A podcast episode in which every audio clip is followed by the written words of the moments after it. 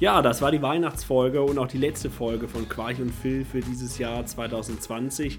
Ganz, ganz interessant, viele spannende Sachen gelernt heute. Ja, wir hatten äh, zu Gast Carsten Maschmeyer, einer unserer Right Now Investoren, den wir heute mal probiert haben, so ein bisschen auch kennenzulernen als Privatmenschen, auch äh, zu hören, wie seine unternehmerische Vergangenheit war. Und wir haben auch gehört, er ist ein großer Romantiker, fast schon so wie ich. Und ein Fan von Bäumen. Und so viel als Teaser würde ich sagen. Damit können wir auch direkt reinstarten in die Christmas Special Edition von Quarch und Phil. Wir wünschen euch auch jetzt schon am Anfang des Podcasts frohe Weihnachtszeit und ganz viel Spaß beim Hören. Macht's gut.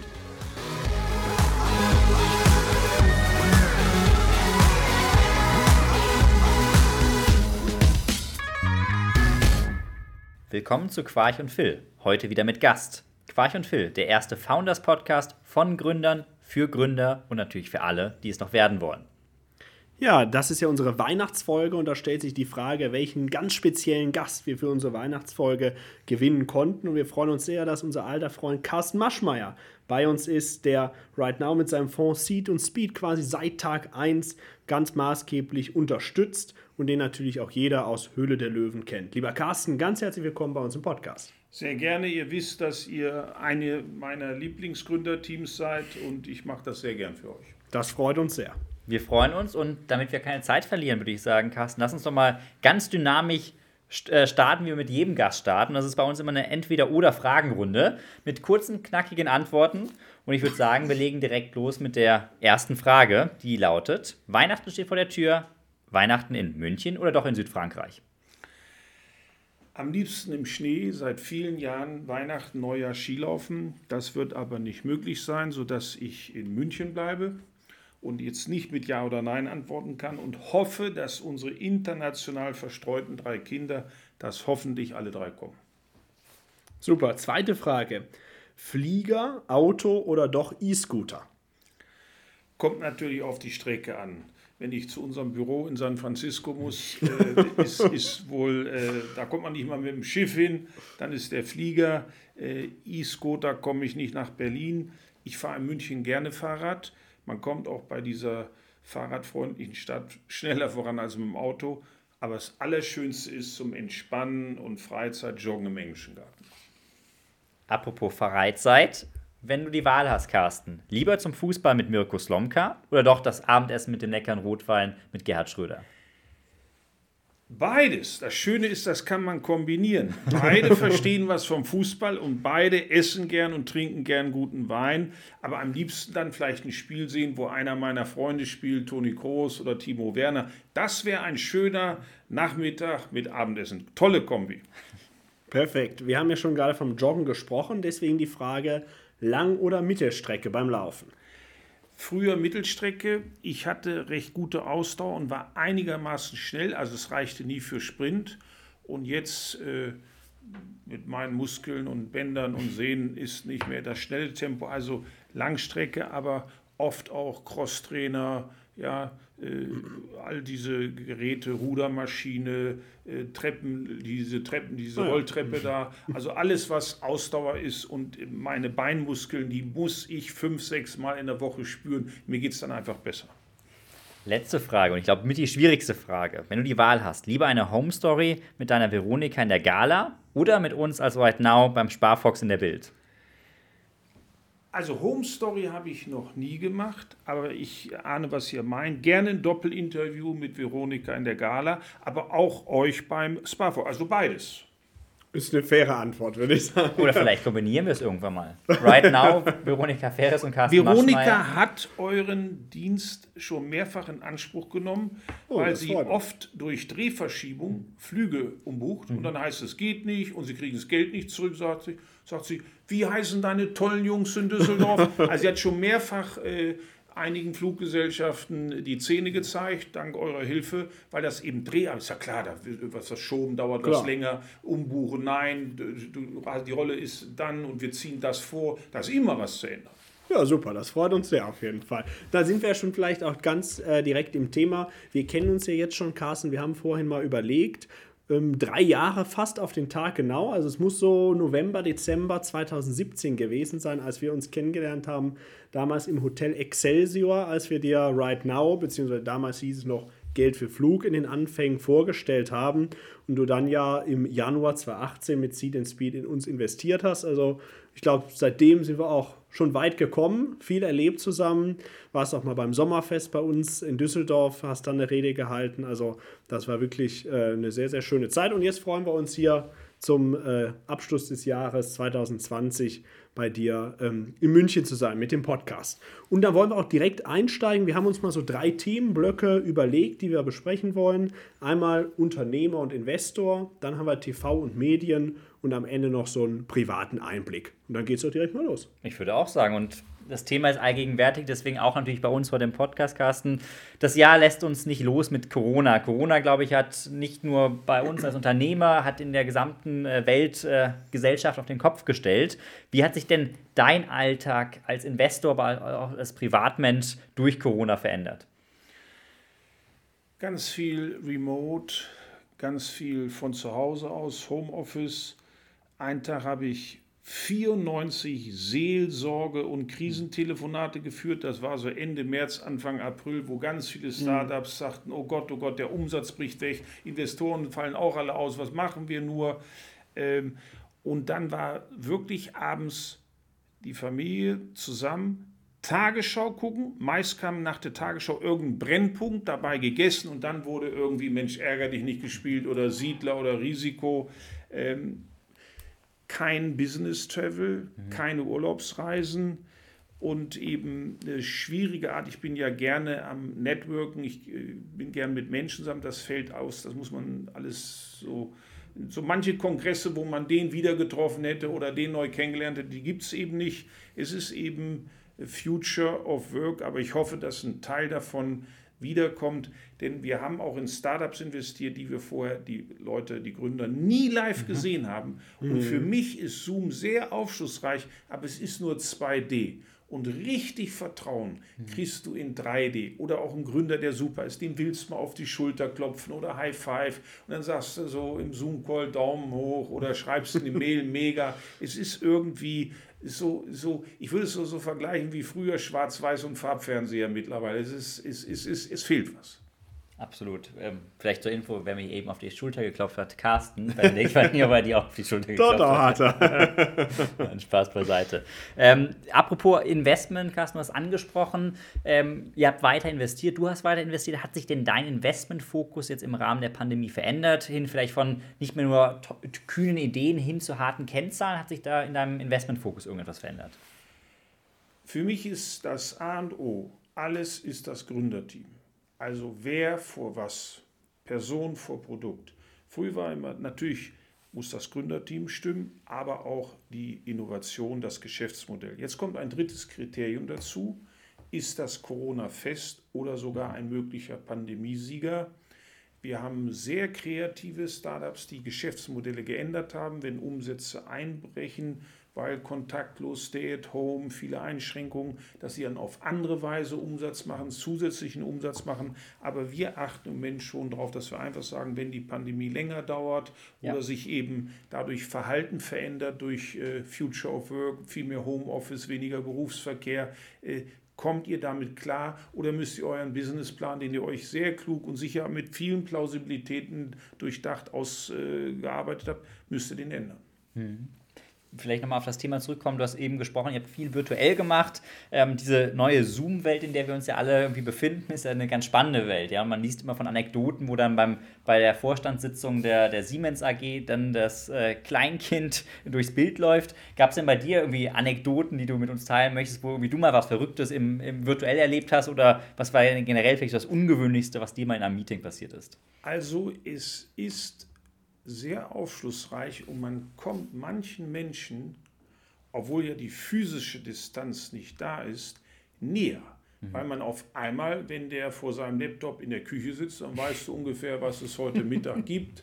Oder wenn der irgendwie auf dem Wohnzimmersessel sitzt, dann weißt du, okay, welche Bücher liest der so? Mhm. Oder sind da noch Schallplatten oder ähnliches? Also es ist manchmal ganz aufschlussreich. Ein zweiter Punkt, den ich sehr merke, es gibt überhaupt keine Distanzunterschiede mehr.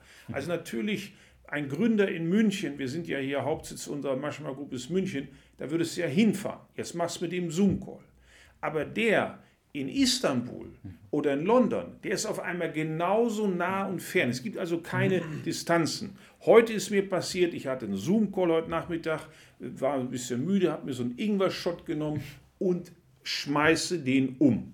So, das wäre natürlich live jetzt zum Lachen gegeben, dann hätten die mir wahrscheinlich die Servierte irgendwie mir geholfen und jetzt habe ich, Moment, Moment mal, mich hier so ein bisschen, also es passiert und natürlich ist auch Tochter durchs Bild gelaufen und ganz oft wenn ich im Esszimmer, da haben wir den besten Empfang, wenn ich da meinen Zoom-Call mache, dann rauscht Veronika eigentlich alle ein, zwei Tage. Du, Schatz, ich wollte mal. Ach, du bist gerade im Call. Ja, so, sehen Sie, jetzt haben Sie gemerkt, meine Frau ist auch echt, nicht nur äh, virtuell, die gibt es auch. Also die ganz normalen Situationen. Okay, spannend, spannend. Vielleicht, vielleicht letzte Frage von mir. Ähm, so ein bisschen auch über Investment sprechen. Gibt es irgendwas, wo du sagst, da wärst du gerne als Startup investiert, ähm, hättest es gerne investiert, hast es aber nicht geschafft? Ähm, also gab es da irgendwas, wo du sagst, boah, das ist eine Investment Opportunity, die wir, ähm, die wir verpasst haben? Ja, in den USA hätte ich gerne bei den beiden äh, Insurance-Versicherungen, den digitalen Hippo und Lemonade investiert. Einmal waren wir zu langsam und einmal haben wir so dieser Neuheit noch nicht äh, genug äh, Trust entgegengebracht. Okay. Okay. Ja, du bist ja, wir haben, ich habe es am Anfang schon ein bisschen beschrieben, dass wir uns vor drei Jahren kennengelernt haben, Carsten. Da bist du ja bei uns eingestiegen, wirklich, als wir ganz am Anfang standen. Das war unsere klassische Seed-Runde und dann mit Seed and Speed, wie es ja auch schon im Namen ist, äh, bist du eingestiegen. Vielleicht ein bisschen mal genereller gesprochen zunächst. Was würdest du grundsätzlich Jungunternehmer empfehlen, die gerade kurz vor ihrem ersten Pitch bei einem der Investoren stehen, so aus deiner Erfahrung gesprochen? Was sind da vielleicht die besten Tipps? Founding means funding.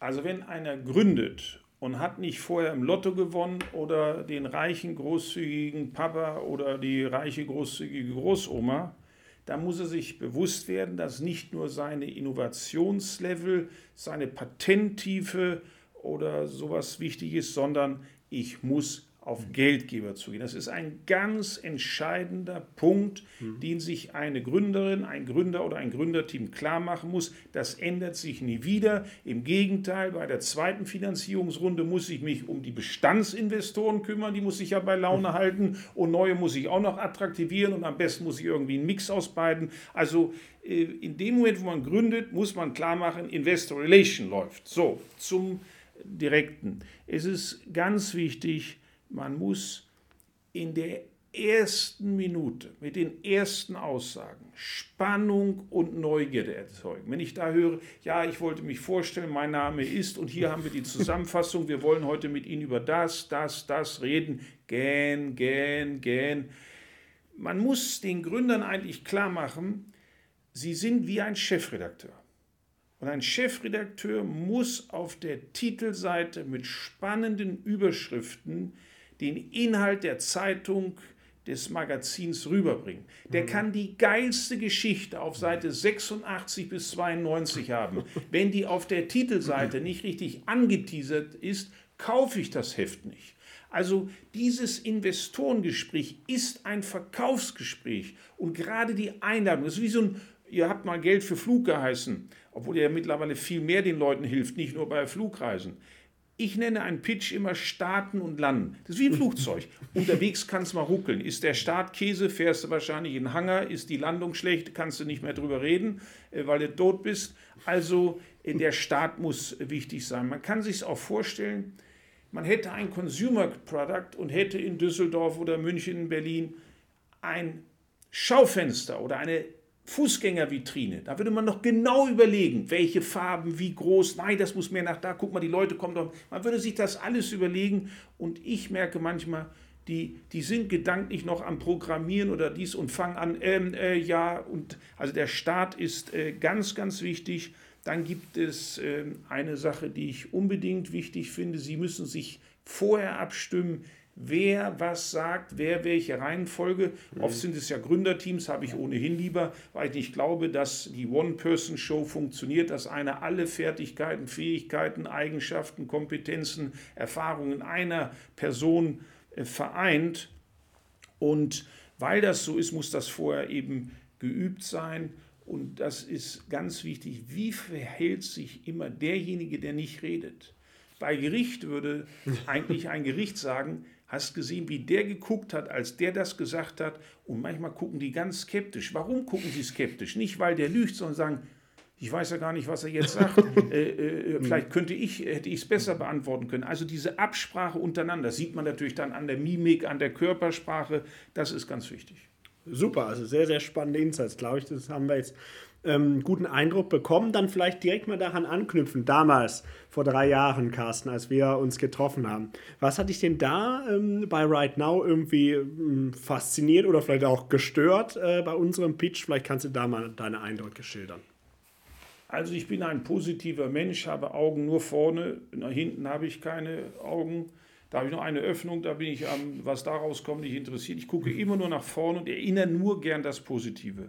Vielleicht waren von 20 Punkten einer, sage ich, naja, ob die das hinkriegen. Aber ihr habt ja alles hingekriegt. Smarte Typen, ihr habt mir sofort gefallen, sage ich, ganz clevere Jungs.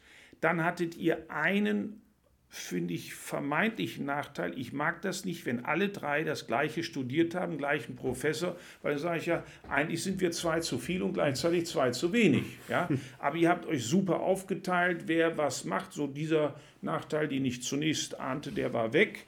Ähm, ich bin von bis heute schwer begeistert. Ihr seid richtige Unternehmer. Ihr könnt mit Journalisten reden. Ihr habt eine der meisten Presse-Coverage aller Startups, in die wir beteiligt sind. Und Seed and Speed, Alston und Mashma Group Ventures in San Francisco sind zusammen in aktuell an 85 oh. beteiligt. Und ihr habt mit die größte Presse-Coverage. Ihr könnt mit Journalisten reden. Ihr habt gerade eine tolle Finanzierungsrunde gemacht. Ihr könnt mit Investoren reden. Ihr könnt mit B2B-Partnern reden. Also das gefällt mir sehr gut. Super, das freut uns sehr zu hören. Wir sind ja zu dritt also im Team. Es gibt ja den Philipp, äh, mich und dann gibt es ja noch den Torben, der auch äh, demnächst im nächsten Jahr dann mal Gast hier im Podcast sein wird. Hm, wer hat dir denn vielleicht am besten gefallen? Der Mix war's. Ich glaube, in unserem ersten Gespräch in Köln, ich war, glaube ich, zwischen zwei Drehtagen Höhle der Löwen. Mhm. Irgendwas so war da und da ja. habe ich gesagt, es lohnt sich nicht, von Köln nach München zurückzufliegen und ihr seid Düsseldorf. Ich weiß, Düsseldorf und Köln haben eine Rivalität, ja, so wie im Fußball Nürnberg und Fürth, das ist eben so. Und ich fand eigentlich euch alle drei gut und hatte ja eben, wie schon gesagt, überlegt, ist da irgendwas doppelt? Nein, jeder hatte, der eine war überlegt, der eine kreativer, einer hatte mehr Erfahrung, das hat mir gut gefallen. Ihr teilt euch ja gut auf. Torben macht die Finanzen, ja, Philipp macht äh, die Jura, ja, und, und äh, Benedikt, du machst, nee, umgekehrt, Benedikt macht Jura und Philipp macht, ja, seht ihr mal, weil ich euch ja... Wir teilen aber immer viel. Ja, äh, und und äh, Philipp macht das Produkt also ein, ein so toller Mix und äh, das ist, ihr seid in dem Punkt ein Vorbild. Ihr denkt, ihr deckt ab Execution, HR und eben die Finanzseite und habt ein sehr harmonisches Zwischenspiel, Zusammenspiel. Ich hatte nie das Gefühl, da sind drei Gründer und die sind sich noch nicht einig, wer der Obergründer ist oder mhm. wer, der, wer der Wichtigere ist. Das gefällt mir sehr. Seid ihr ein, wirklich eine Blaupause für andere, die sich zusammentun. Danke, danke. Das freut uns sehr und ich glaube, das mit der Harmonie, das können wir nur bestätigen. Das ist wirklich so. Letzte Frage vielleicht von meiner Seite. Wir sind hier ein Legal Tech Unternehmen, Legal Tech Startup und deswegen mal die Frage an dich, Carsten. Wenn du jetzt ein Gesetz ändern könntest, welches Gesetz würdest du heute ändern? Rundfunkgebühren. Ich habe, ich habe bei Gründern junge Leute kennengelernt, in meiner Generation war das nicht vorstellbar, die haben kein Fernseher müssen mhm. Rundfunkgebühr zahlen. Und ich weiß von meiner Kollegin Dagmar Wöhl aus Höhle der Löwen, die haben mhm. viele Hotels. Da sind jetzt 200 Zimmer, die zahlen für 200 Zimmer Rundfunkgebühren, aber die Hotels sind zu. Also ich finde, ich habe das Prinzip, wenn einer etwas nutzt und hat drei Fernseher, dann soll er das dreimal bezahlen. Und wenn einer keinen Fernseher hat oder keiner kann ihn nutzen, dann muss er auch nicht bezahlen. Das Gesetz, so nötig ich den öffentlich-rechtlichen Rundfunk und das Fernsehen, das ist ganz wichtig für die äh, Aufklärung, für Unterhaltung, für Bildung. Aber das muss irgendwie optimiert werden. Okay, finde ich ein, Wir nehmen das nochmal mit. Vielleicht kann ja Right Now in Zukunft auch da tätig werden. Deswegen mal schauen, was, was die Zukunft noch bringt. Aber vielleicht, äh, Carsten, wir haben jetzt viel auch über uns gesprochen, über, über Right Now. Ähm, viele unserer Hörer interessieren sich auch vor allen Dingen für deine unternehmerische Vergangenheit, ja, im, im, in, insbesondere in der Versicherungsbranche. Ähm, wenn wir vielleicht so ein bisschen mal ein paar Jahre zurückgehen, damals ähm, ähm, beim AWD bis zu 10.000 Mitarbeiter geführt. Ähm, wie sah denn so dein Büro damals aus, verglichen mit dem Büro, ähm, was du heute hier in München hast? Das war natürlich eine große Konzernzentrale, weil wir sehr große Abteilungen hatten für die Versicherungssparte, für Baufinanzierungssparte, für Investmentfonds. Dann hast du viel Marketing. Wenn du 10.000 Berater hast und 4.000, 5.000 Indienstleute hast, eine große HR, also alles viel größer. Heute ist das so, dass wir hier in München der Ankerpunkt sind, statt ein großer Dampfer, mhm. sind wir hier Ankerpunkt für viele schnelle Start-up-Boote. Das hat sich also geändert. Kleines, hochkarätiges Team. Wir sind in der Maschma Group insgesamt 40 Leute, aber alles sind Spezialisten, Profis, die entweder tolle Investmentmanager sind oder eben Spezialisten für Online-Marketing oder für künstliche Intelligenz oder für Quantencomputer. Das ist also toll ist, ist glaube ich, auch da für dich nochmal eine ganz neue Erfahrung von 10.000 auf 40 Leute, aber wahrscheinlich vom Impact her oder mit der Vielfalt fast noch mehr als, als damals. Ähm, vielleicht auch nochmal so ein Blick in die Vergangenheit. Was würdest du denn rückblickend als dein einschneidendstes Event oder die einschneidendste Erfahrung ähm, bezeichnen? Als ich ein hochbegehrtes und eine sehr gute Zukunft äh, Perspektive gebendes Medizinstudium aufgegeben habe. Also ich weiß noch, wie meine Mutter, als sie das erfahren hat, ich habe ihr das ein paar Monate nicht gesagt, sie hat dann einen Kommilitonen in der Fußgängerzone getroffen. Sagt, wie geht es dem Carsten? Welchem Carsten? Ja, wie in der Uni? Welch, was, wie meinen Sie das, Frau Maschmal, mit Uni? Oh Gott, oh Gott. Äh, das war, denn ich habe äh, so ab der 11. Klasse sehr zielstrebig in der Schule gelernt, weil ich diese guten Noten brauchte, sonst mhm. war ja eine ganz geringe Chance, und dann hatte ich dieses Studium, hatte auch schon äh, vier Semester, also gut zwei Jahre. Und das dann aufzugeben und dann sagst du, oh, wenn du jetzt mit deiner Gründung scheiterst und dann hast du diesen Studienplatz und vor 40 Jahren Arzt werden, warst du durch. Mhm. Hast du Image, hast du Kohle, ja, äh, war alles prima. Aber äh, ja, ich finde, ich hätte mir, ja klar hätte das schief gehen können, aber ich hätte mir weniger verziehen, es nicht ausprobiert zu haben, als dass es schief gegangen wäre. Und deswegen habe ich es auch gemacht. Ja, das ist auch, glaube ich, was, was uns immer sagt, Absolut. wer nicht wagt, der nicht gewinnt. Ja, und das ist, glaube ich, bewusst dieser Schritt out of the comfort zone, wie man so schön sagt, ähm, ist einfach mal zu versuchen. Es gibt zwei ganz große Fehler. Nicht angefangen zu haben und zu früh aufgehört zu haben. und das wollte ich nicht. als, als Gründer oder auch in der, in der Gründerszene wird ja oft von, von Learnings gesprochen. Welche Learnings mal als Gründer mitnehmen? Was wäre denn so rückblickend dein wichtigstes Learning aus der AWD-Zeit, äh, wenn du da eins formulieren würdest?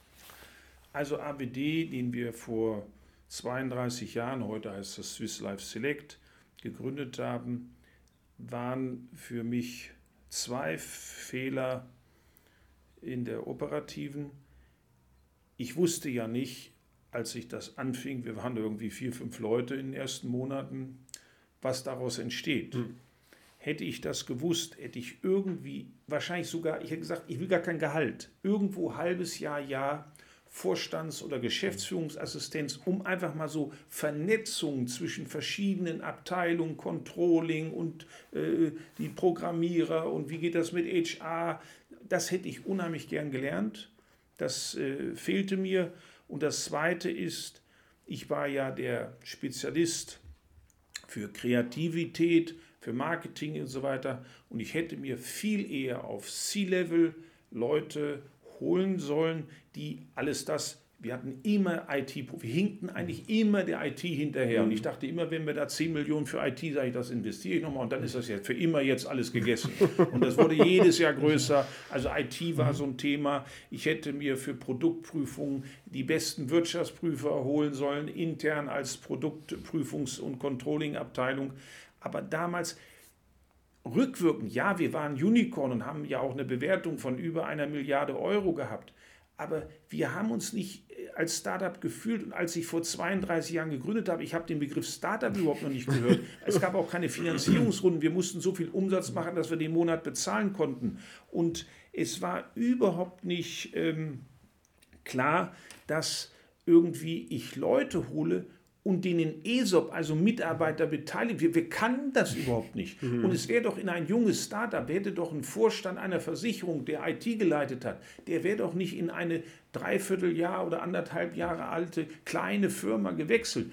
Heute würde man sagen, ja, ich kann Ihnen nicht so viel Gehalt geben, aber Sie kriegen 5% äh, virtuelle Anteile und wenn das mal groß wird, hätte sich ja gelohnt. Ja. ja? Mhm. Die Firma war in der Höhe zweieinhalb Milliarden wert, hätte einer 5% gehabt, der, der wäre mit 125 Millionen. Es hätte sich gelohnt, aber ich kannte das nicht.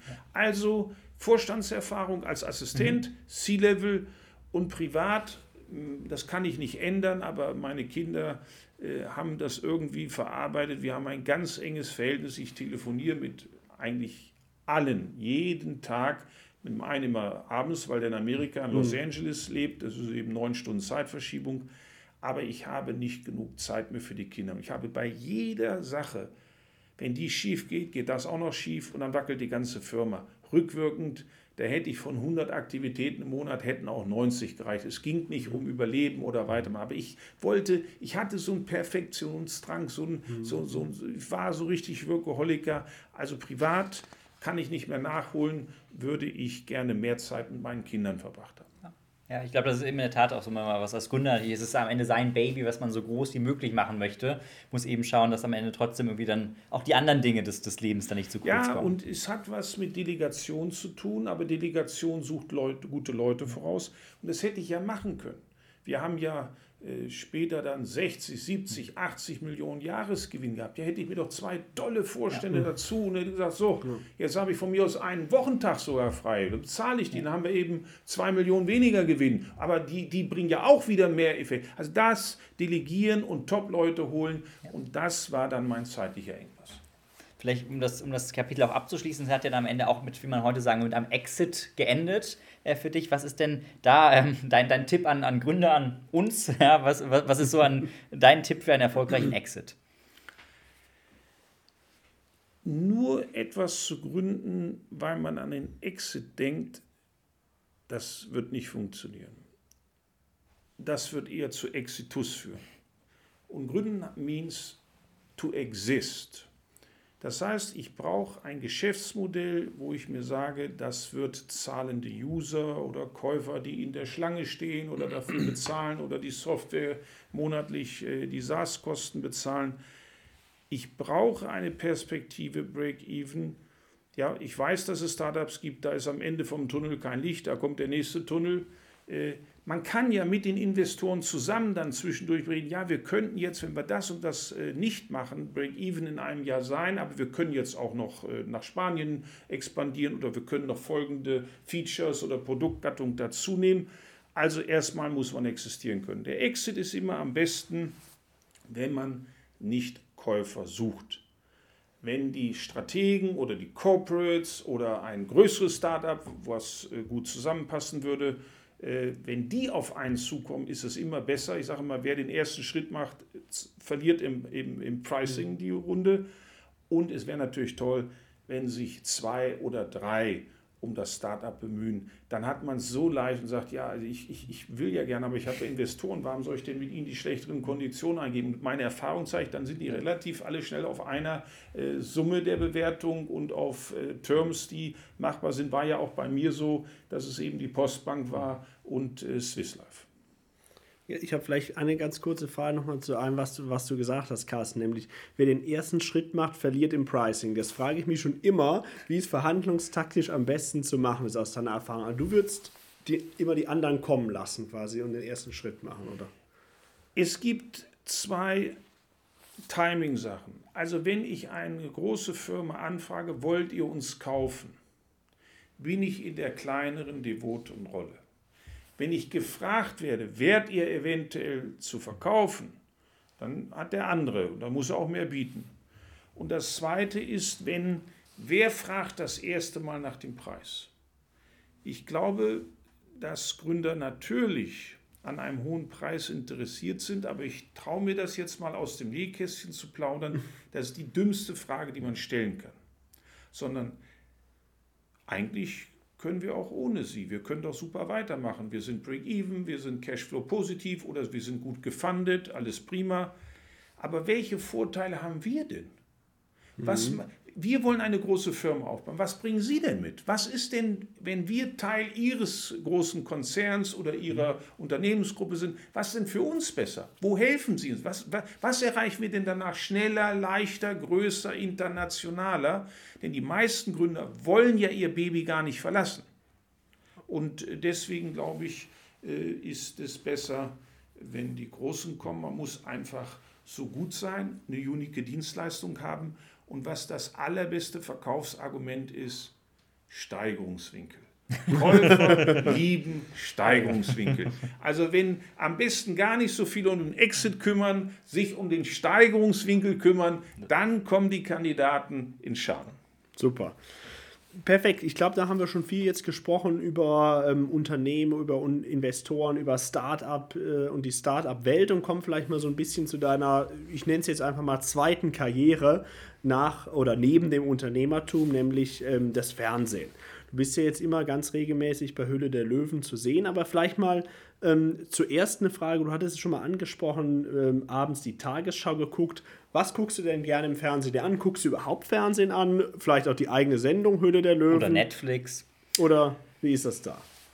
Nachrichten und Fußball. Ja, ich bin befreundet mit ein paar äh, Clubchefs, Trainern und Spielern. Ja, also gucke ich Liverpool, ich gucke Dortmund, ich gucke Chelsea, ja, äh, das ist, ich gucke Real Madrid, also ich gucke viel Fußball, da hänge ich dann auch ab. Äh, trotzdem schreibe ich da nebenbei auch mal ja, eine WhatsApp-Nachricht oder ähnliches. Ich gucke schon mal gern romantische Familienfilme, immer schön mit Happy End, wo man dann am Anfang das nicht denkt und denkt, oh Gott, der stirbt oder der schafft das nie oder die Fußballmannschaft verliert. Da verdrücke ich mir auch manchmal eine Träne. Mein jüngerer Sohn sagt mal, Papa, aber nicht zum Schluss wieder heulen. Ja, ich, bin, ich bin dann so gerührt. Ja? Natürlich gucke ich alle neuen Filme meiner Frau, das ist ja wohl mhm. selbstverständlich. Und wenn wir mit den Kindern zusammen gucken, dann sind wir ganz klar bei Apple TV, bei Netflix, Streamingdienste und die suchen dann meist Serien raus, die auch super sind. Aber gebe ich auch zu, ich kann nicht äh, zweimal zwölf Folgen. oh, ja, das, das, das kann ich nicht. Also für mich ist das schon runterkommen, gemütlich. Und ich gebe auch zu, stört die Kinder mittlerweile nicht mehr so, haben sie akzeptiert. Ich schlafe auch manchmal ein. dann, dann bin ich eben auch, dann sage ich, was wolltet ihr denn? Ihr wolltet doch, dass ich entspanne und mich wohlfühle. Wenn ihr alle bei mir seid und wir liegen alle zusammen auf dem Sofa, ja, freut euch doch, hat geklappt. ich glaube, da haben wir zwei interessante Gemeinsamkeiten festgestellt. Also der Philipp schaut sich auch gerne romantische Filme an, wie das Na Traumschiff. Also. Das habe ich damals gespürt, das war der Grund. Und ich schlafe gerne ein. wunderbar, ihr ergänzt euch wunderbar. Sehr gut. Okay, dann vielleicht zur Hülle der Löwen, äh, Carsten. Wie bist du denn eigentlich dazu gekommen, ähm, da im Löwe zu werden?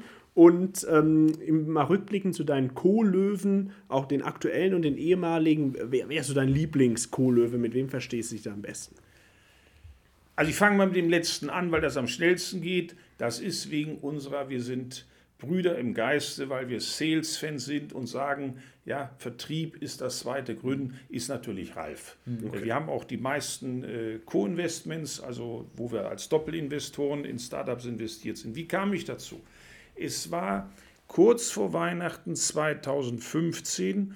Äh, meine Leute und die Sony-Leute haben äh, zusammen die Fühler ausgestreckt mhm. und dann weiß ich noch, der Freitag vor Heiligabend, ich glaube Mittwoch war Heiligabend oder so, und, und ich, so, oder Donnerstag oder Dienstag, weiß ich nicht mehr genau. Und Freitagmorgen hieß es, ich telefoniere mit der Sony-Chefin Astrid Quintel, eine tolle äh, Frau, eine super Produzentin, die einfach Sony Deutschland so erfolgreich macht. Mittlerweile sind wir befreundet, eine ganz tolle Frau, die wir sehr gern haben. Und dann hatte ich morgens um neun mit ihr einen Call. So Viertelstunde, 20 Minuten und ich spürte irgendwie, ja, das, ja, ja.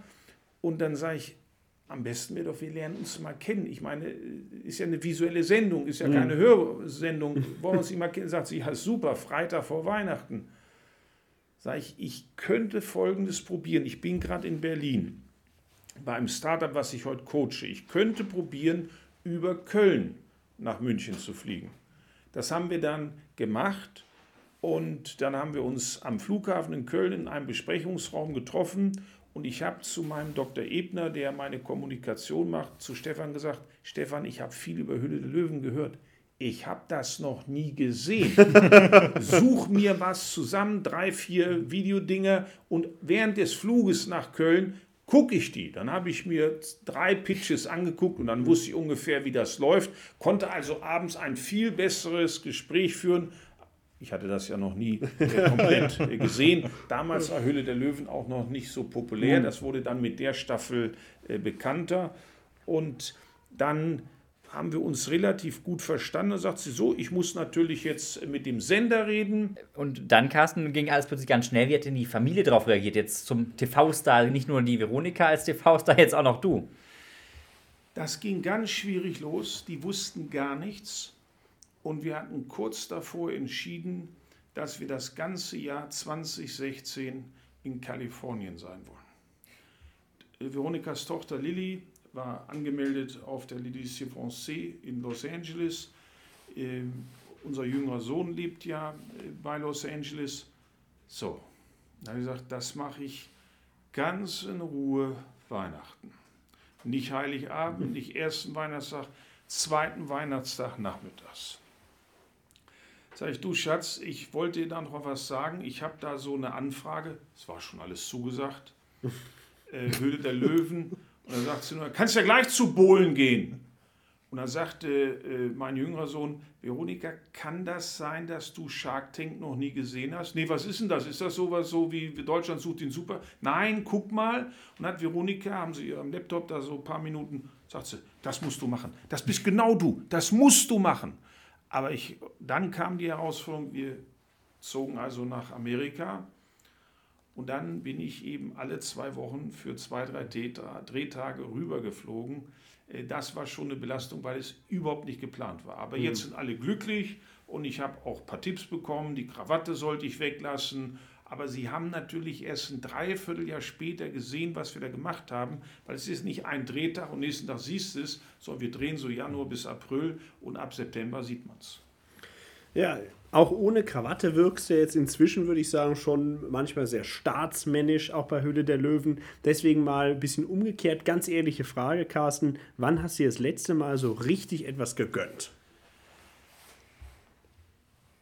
Also ich habe neulich zwei, drei sehr große, ältere, rare Bäume gekauft. Mein Hobby ist ja mhm. Garten und ich mhm. habe einen sehr großen, schönen Garten mal vor 17 Jahren kaufen können. Da war ich schon, wo ich sagte, meine Güte, da kannst du zwei Autos für kaufen. Aber ich liebe Pflanzen, das war also Gönnen. Mhm. Und klar, ich bin ein Genussmensch. Ich bin ja früher, äh, also komme aus sehr kleinen, armen Verhältnissen. Ich kannte auch Hunger, weil ich mein Essensgeld für die Schule, es war eine Ganztagsschule ab der siebten Klasse, und da bekam ich 10 D-Mark, also 5 mhm. Euro. Und das war immer für eine Essensmarke, Montag bis Freitag. Aber ich wollte in dem Alter besondere Heftchen, ihr wisst schon, was ich meine. Ja, das Internet gab es ja nicht, Heftchen kaufen, Schallplatten kaufen und habe nicht diese Essensmarke gekauft und kannte Hunger. Und eine schöne warme Mahlzeit, herrlich. Und ein Gläschen Wein und auch gern mal zwei. Und jetzt freue ich mich auf Weihnachten, da achte ich auch nicht aufs Gewicht. Die Waage schieben wir unter den Waschtisch. Ja, und dann gibt es auch mal ein Gläschen, vielleicht auch mal an irgendeinem Abend zu viel. Da freue ich mich dann drauf. Und dann im Januar, da bin ich recht asketisch, so erste Quartal. Ne, da ist ja sowieso für manche Fastenzeit, aber so ab drei Heilige Könige, manchmal auch am 2. Januar, äh, steuere ich gegen die Sünden dann gegen. das hört sich gut an, das hört sich gut an. Dann vielleicht letzte Frage ähm, von meiner Seite erstmal. Ähm, ab und zu, das ist dann vielleicht das Gegenteil zum staatsmännischen Carsten Maschmeyer, bist du auch sehr energetisch. Deswegen die offene Frage, muss man denn manchmal jedenfalls vor die Angst haben? Habt ihr in irgendeiner Situation Angst vor mir gehabt? Das ist eine schwierige Frage in dieser ähm, vor Situation. Vor Pitch vielleicht damals in Köln? ich, ich glaube, das war viel Aufregung. Aufregung. Respekt, würde ich sagen, vor allem. Aber Angst hätte ich jetzt nicht gesagt. Nee. Noch läuft es ja auch gut mit Right Now. Äh, vor mir äh, muss man in der Tat, äh, glaube ich, überhaupt keine Angst haben. Respekt ist ja gut, dass man Investoren ernst nimmt und wir können ja wir Löwen mit unserer medialen Kraft, mit unserer Social Media Power auch eine ganze Menge für ein Startup machen. Wir haben ein riesen Netzwerk, können viele Türen öffnen. Also ist man vielleicht aufgeregt, kriegt man so eine Löwin oder einen Löwen. Aber Angst ist überhaupt kein Führungsstil. Ich stehe auf Motivation, ich mache Mut, ich spreche Zuversicht aus, gebe Ansporn fürs Durchhalten. Also die Zeit, vielleicht vor 20, 30 Jahren, dass der Mitarbeiter mit, äh, von, mit Angst geführt wurde, ja, spätestens wenn der Chef äh, nicht im Büro war, haben doch die, die Mäuse wieder auf dem Tisch getanzt. Also das ist eine antiquierte Form, die gerade in der Startup-Welt überhaupt nicht funktioniert. Da lässt man sich vom Purpose, von der Nachhaltigkeit, vom gemeinsamen Goal, also vom Ziel, von der Nachhaltigkeit, vom Zweck des Unternehmens anstecken und ist eigentlich eine verschworene Gemeinschaft und arbeitet sowieso viel mehr als im normalen Beruf. so, so Richtig. Ja, das, das, kann man da als, als, Gründer nur sehr gut bestätigen. Wir haben jetzt, glaube ich, äh, viel über, über Gründung, über Unternehmer, über TV geredet. Was uns auch immer ganz wichtig ist in unseren Podcast-Folgen mit Gast, die Person, die uns gegenüber sitzt, als Menschen kennenzulernen. Deswegen, Carsten, würde ich gerne eigentlich so ein bisschen auch mit Blick nach draußen. Ich sehe schon hier in München über die Weihnachtslichter. Weihnachten steht vor der Tür. Wie verbringst du denn als ganz privater Carsten Maschmeyer normalerweise die Festtage? Ganz gewohnheitsmäßig, langweilig, beschaulich, traditionell. Es gibt immer Heiligabend Fondue, das haben wir irgendwie mal vor 20 Jahren eingeführt. Und jedes Jahr, was gibt es? Natürlich Fondue. Ja? Äh, ich brauche diese Gewohnheit, dann komme ich runter, das ist für mich Tradition und natürlich möglichst mit der ganzen Familie, da wir, äh, meine Frau und auch uns, das, wir haben natürlich Haushaltshilfen, aber nie an Weihnachten und an Festtagen sind wir immer in die Skiferien gefahren. Das wird dieses Jahr ausfallen und wir sind natürlich gern deshalb im Skifahren, auch wenn ich ruhiger Skifahre als früher. Ich mache ja eher Skitouring, dass ich morgens da meinen Ausdauersport mache so Weihnachten in Weiß ist nochmal eine Stufe mhm. romantischer, irgendwie Abschluss des Jahres, Freude auf das neue Jahr. Äh, das wird dieses Jahr nicht möglich sein. Also hoffe ich, dass der liebe Gott, der uns mit der Pandemie vor traurige Herausforderungen stellt, dass wir uns vielleicht mit dem Schnee eine optische Freude machen. Wir sind gespannt schön. und drücken natürlich die Daumen. Ähm, vielleicht bleiben wir beim, beim Thema Weihnachten. Äh, Weihnachten, ähm, was schon gesagt, viel Routine, viel Zeit mit der Familie, aber natürlich auch immer so ein bisschen die Frage, wie kann man seine, seine Liebsten da beschenken? Deswegen, vielleicht hast du ja für unsere Hörer noch insofern einen Weihnachtsgeschenktipp, indem ich dich einfach mal frage, was war denn das beste Weihnachtsgeschenk, das du je bekommen hast? Und jetzt sag kein Baum. Das beste Geschenk ist für mich dass alle Kinder da sind. Ähm, und das haben sie in den letzten Jahren immer gemacht. Aber einmal zum Geburtstag war mein schönstes Geschenk, dass mein Sohn gekommen ist, dass er tausende Kilometer geflogen ist und hatte sich nicht angekündigt.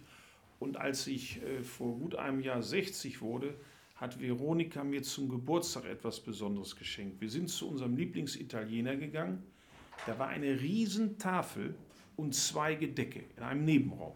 Mhm. Sag ich, was ist denn das? Schatz, ich wollte mit dir ganz alleine den Abend vor deinem Geburtstag reinfeiern. Ich bestelle Wein, der kommt nicht. Die geben mir die Speisekarte, ich suche was aus, es kommt nicht. Und auf einmal hält ein Freund den Kopf frei. Ich, das ist ja Zufall. Sag mal, bist du auch im Rest? Ja, ich dachte hier, ich wollte gerade auf Toilette, habe ich dich gesehen. Sag ich, setz dich doch einen Moment dazu. Fünf Minuten später kam der nächste, ja, und nach zwei Stunden war die Bude voll. Sie hat alle meine Freunde aktiviert, Mitlöwen, Co-Investoren, Freunde aus der Bundeswehrzeit noch, die Kinder natürlich. Und sie hat gesagt, er soll mit jedem fünf Minuten alleine haben. Also sie hat die auch unterschiedlich eingeladen. Sie hat also ah. dem einen gesagt, komm um sieben und einmal gesagt, komm um halb neun. Und das war so ein schöner Abend ging, glaube ich, bis 3 Uhr morgens, sodass ich eigentlich meinen Geburtstag nächsten Morgen war der schon eigentlich so ein bisschen gelaufen. äh, aber das war ganz toll. Ich liebe an materiellen Geschenken nichts Teures. Das schönste Geschenk ist für mich, oder wenn ich etwas auspacke, dass ich was auspacke, sage, sowas gibt's. Ja, das könnte ich ja schon immer gebrauchen. Ich könnte es mir auch leisten, aber ich wäre nie drauf gekommen. Mhm. Das sind für mich okay. die schönsten materiellen Dinge. Spannend. Ja. Sehr schön. Ähm, vielleicht lass uns auch diesen privaten Blog enden mit so ein bisschen so einem deinem Blick aufs Jahr. Wir sind jetzt kurz vor Weihnachten, wir sind kurz vor dem Jahreswechsel. Was war denn in 2020 das Highlight deines Jahres, Carsten? Dass mein Sohn Maurice, der bei BAM Ventures in Los Angeles arbeitet, nach seinem Master in der USC ähm, Innovation Entrepreneurship, dass der nach neun Monaten nach Europa kam. Ich konnte nicht in die USA fliegen, er eigentlich nicht nach Europa und er hat gesagt, so, als Deutscher darf ich hin, weil ob ich zurückkomme, weiß ich nicht, was die Trump-Leute sich da einfallen lassen. Er ist gekommen, war zwei Wochen hier, das war unheimlich schön.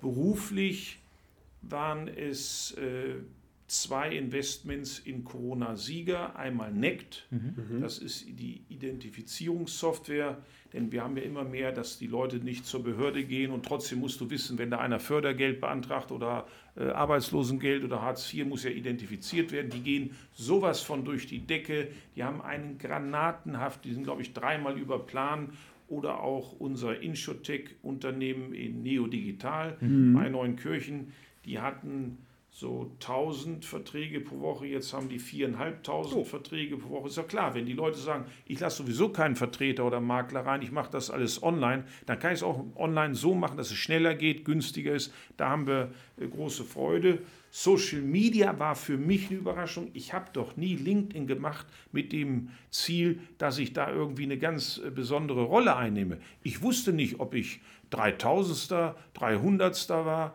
und auf einmal bekamen wir die Mitteilung, wir sind Nummer 10, jetzt sind wir Nummer 8 und dann wurde ich diese Top Voice, ja, also dass ich mit 61 eine Karriere als Influencer nochmal einschlage, das äh, war nicht geplant.